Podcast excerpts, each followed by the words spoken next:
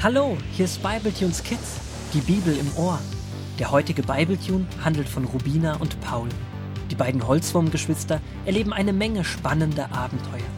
Gut, dass sie ihren Großvater haben, der ihnen jederzeit mit Rat und Tat zur Seite steht. So auch heute Abend. Rubina und Paul haben gerade ihre Schlafanzüge angezogen und machen sich bereit für das Bett. Beziehungsweise die Koje. So nennt man die schmalen Bettchen, die im Boot eingebaut sind. Rubina, irgendwie ist das komisch. Was? Hier in einem Boot einzuschlafen, weg von zu Hause. Mir fehlt der Schein unserer Flurlampe, der immer ein wenig unter der Türkante hindurchschimmert. Ein bisschen Heimweh habe ich auch. Die Koje ist zwar schön kuschelig, aber ganz schön eng. Außerdem wackelt das Boot immer ein bisschen hin und her auf dem Wasser. Ich weiß zwar, dass es ganz festgekettet ist, aber komisch ist es schon ein bisschen. Normalerweise hört man jetzt ein leichtes Knarren, wenn Großvater den Flur entlang kommt und noch einmal bei uns reinschaut.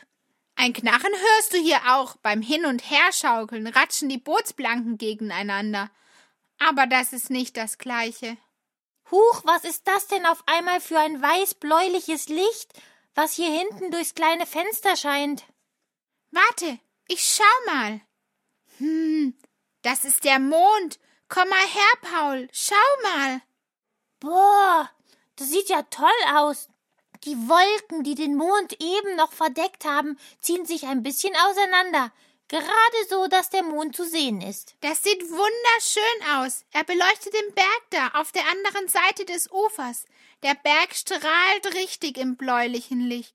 Ja, das ist wirklich ein besonderer Anblick. Ein schöner Abend. Großvater, wo kommst du denn her? Ihr beiden wart so beschäftigt hinzuschauen, dass ihr mein Klopfen gar nicht gehört habt. Ich wollte sehen, wie es euch geht. Es ist ja nicht gewöhnlich, auf einem Boot zu schlafen, und vor allem die erste Nacht ist immer besonders spannend. Ja, uns ist auch ein wenig komisch hier. Alles ist so anders. Nichts wie zu Hause. Aber ein Stück zu Hause können wir ja trotzdem haben. Möchtest du uns etwas zum Einschlafen vorlesen? Diesen Wunsch erfüllt Großvater Wood seinen beiden Enkeln natürlich gerne. Er liest aus 2. Mose 19 die Verse 1 bis 3. Inzwischen waren drei Monate vergangen, seit die Israeliten aus Ägypten ausgezogen waren. Sie waren nun zum Berg Sinai gekommen, der am Rand der Wüste lag, durch die sie gerade gezogen waren. Gegenüber dem Berg schlugen sie ihr Lager auf. Mose stieg auf den Berg hinauf zu Gott. Paul, der während der Geschichte durch das Bootsfenster hinausgeguckt hat, meldet sich als erster zu Wort. Großvater, warum wohnt Gott eigentlich immer auf Bergen? Es heißt ja immer wieder, Mose oder irgendjemand anderes in anderen Geschichten ging hinauf auf den Berg zu Gott. Das hast du aber gut beobachtet, Paul. Das ist mir gar nicht so aufgefallen. Aber du hast recht. Gott spricht ja öfters vom Berg herab. Ja, es kommt ein paar Mal vor, dass Gott Menschen zu sich auf einen Berg ruft oder er von dort aus spricht. Es gibt Theologen, die beschäftigen sich mit diesem Thema lang und ausführlich. Theo was? Theologen, das kommt von Theologie. Das Wort besteht eigentlich aus zwei griechischen Wörtern, Theos und Logos. Theos ist Gott und Logos, das kennst du aus der Schule, Paul. Zum Beispiel steckt es auch in der Biologie. Im Biologieunterricht geht es um alles Lebendige, die Natur und sowas. Genau, und das Logie kommt von Logos und das heißt so viel wie Lehre. Also heißt Theologie die Lehre von Gott. Genau. Und ein Theologe ist jemand, der sich ganz viel mit Gott auseinandersetzt und ganz viel von ihm wissen will. Dann sind wir auch Theologen. Ja, schon, aber es gibt welche, die gehen halt an die Universität und so und lernen so wie wir in der Schule, nur halt nicht Mathe, sondern zum Beispiel Geschichte über die Zeit der Bibel oder wie Griechisch und Hebräisch, um die Bibel in der Originalsprache lesen zu können. Sie lernen die Texte der Bibel besser zu verstehen und so weiter. Ah, okay. Und da beschäftigen sich manche ganz viel mit der Frage, ob Gott auf Bergen wohnt. Stimmt's, Großvater? Ja, aber das sind nicht so viele. Aber was denkt ihr denn? Warum lesen wir das ab und zu? Warum wohnt Gott auf Bergen? Hm, Berge sind so riesig und majestätisch, so wie Gott auch.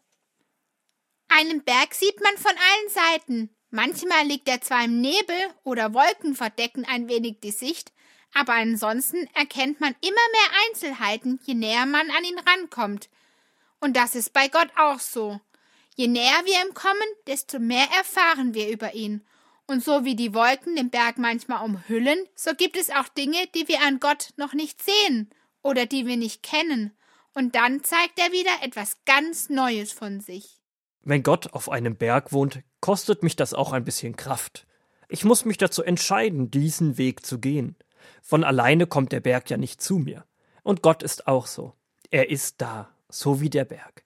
Der Berg ist zwar nah, aber um wirklich oben auf den Berg zu kommen, muss ich loslaufen. Und so wartet Gott auch mit ausgebreiteten Armen auf mich. Ich muss aber selbst die Schritte auf ihn zumachen. Ein Berg ist auch eine Art Rückzugsmöglichkeit. Unten der ganze Trubel mit dem Volk Israel. Bei Gott kann Mose so richtig durchatmen, wie man das halt bei frischer Bergluft tun kann. Er kommt zur Ruhe. Nichts lenkt ihn ab. Er ist allerdings eine ziemlich öffentliche Rückzugsmöglichkeit. Wie meinst du das?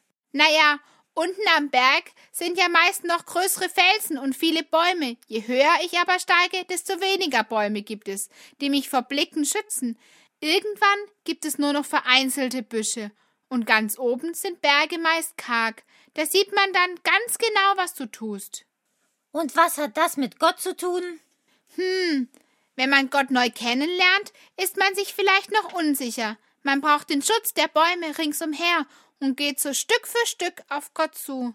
Mit jedem Schritt lernt man Gott besser kennen. Manchmal verläuft man sich vielleicht ein Stück oder muss umkehren. Bestimmt wird man auch von anderen begleitet, die einem noch von etwas weiter oben gut zurufen und helfen. Je länger du Zeit mit Gott verbringst, desto näher kommst du ihm und wirst auch sicherer. Du verlässt die Region mit den Bäumen und traust dich vielleicht, mit einem guten Freund zu reden und erzählst ihm von Gott. Und so geht es immer weiter. Irgendwann macht es dir dann vielleicht nichts mehr aus, dass dich die Leute von unten komisch anschauen oder dir zurufen, dass das doch nur Quatsch ist, an Gott zu glauben. Du hast bis dahin dann schon so viel mit Gott erlebt, dass du mutig Richtung Gipfel unterwegs bist. Ich glaube, dem einen oder anderen Theologen täte es gut, euch beiden zuzuhören. Einige glauben auch, dass dadurch, dass Berge so hoch sind, sie dem Himmel näher sind. Man kratzt sozusagen. Man kratzt sozusagen am Himmel. Aber Gott ist doch gar nicht im Himmel.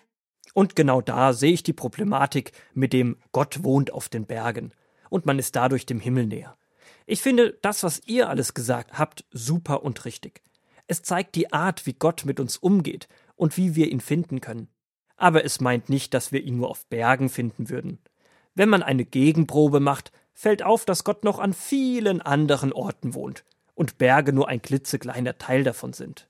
Gott ist ja immer bei uns, egal wo wir bisher überall waren. Er war dabei, egal ob in der Schule, in der Gemeinde, draußen im Park, in meinem Kinderzimmer. Gott ist immer da. Er umgibt uns. Egal welche Orte wir in der Bibel finden, es gibt einen Ort, an dem Gott jedes Mal wirklich zu Hause sein will, Wisst ihr, welchen Ort ich meine? Im Herzen. Er möchte in jedem von uns wohnen. Genau. Gott zeigt uns immer wieder Neues von sich in der Bibel, indem er Menschen an verschiedenen Orten begegnet.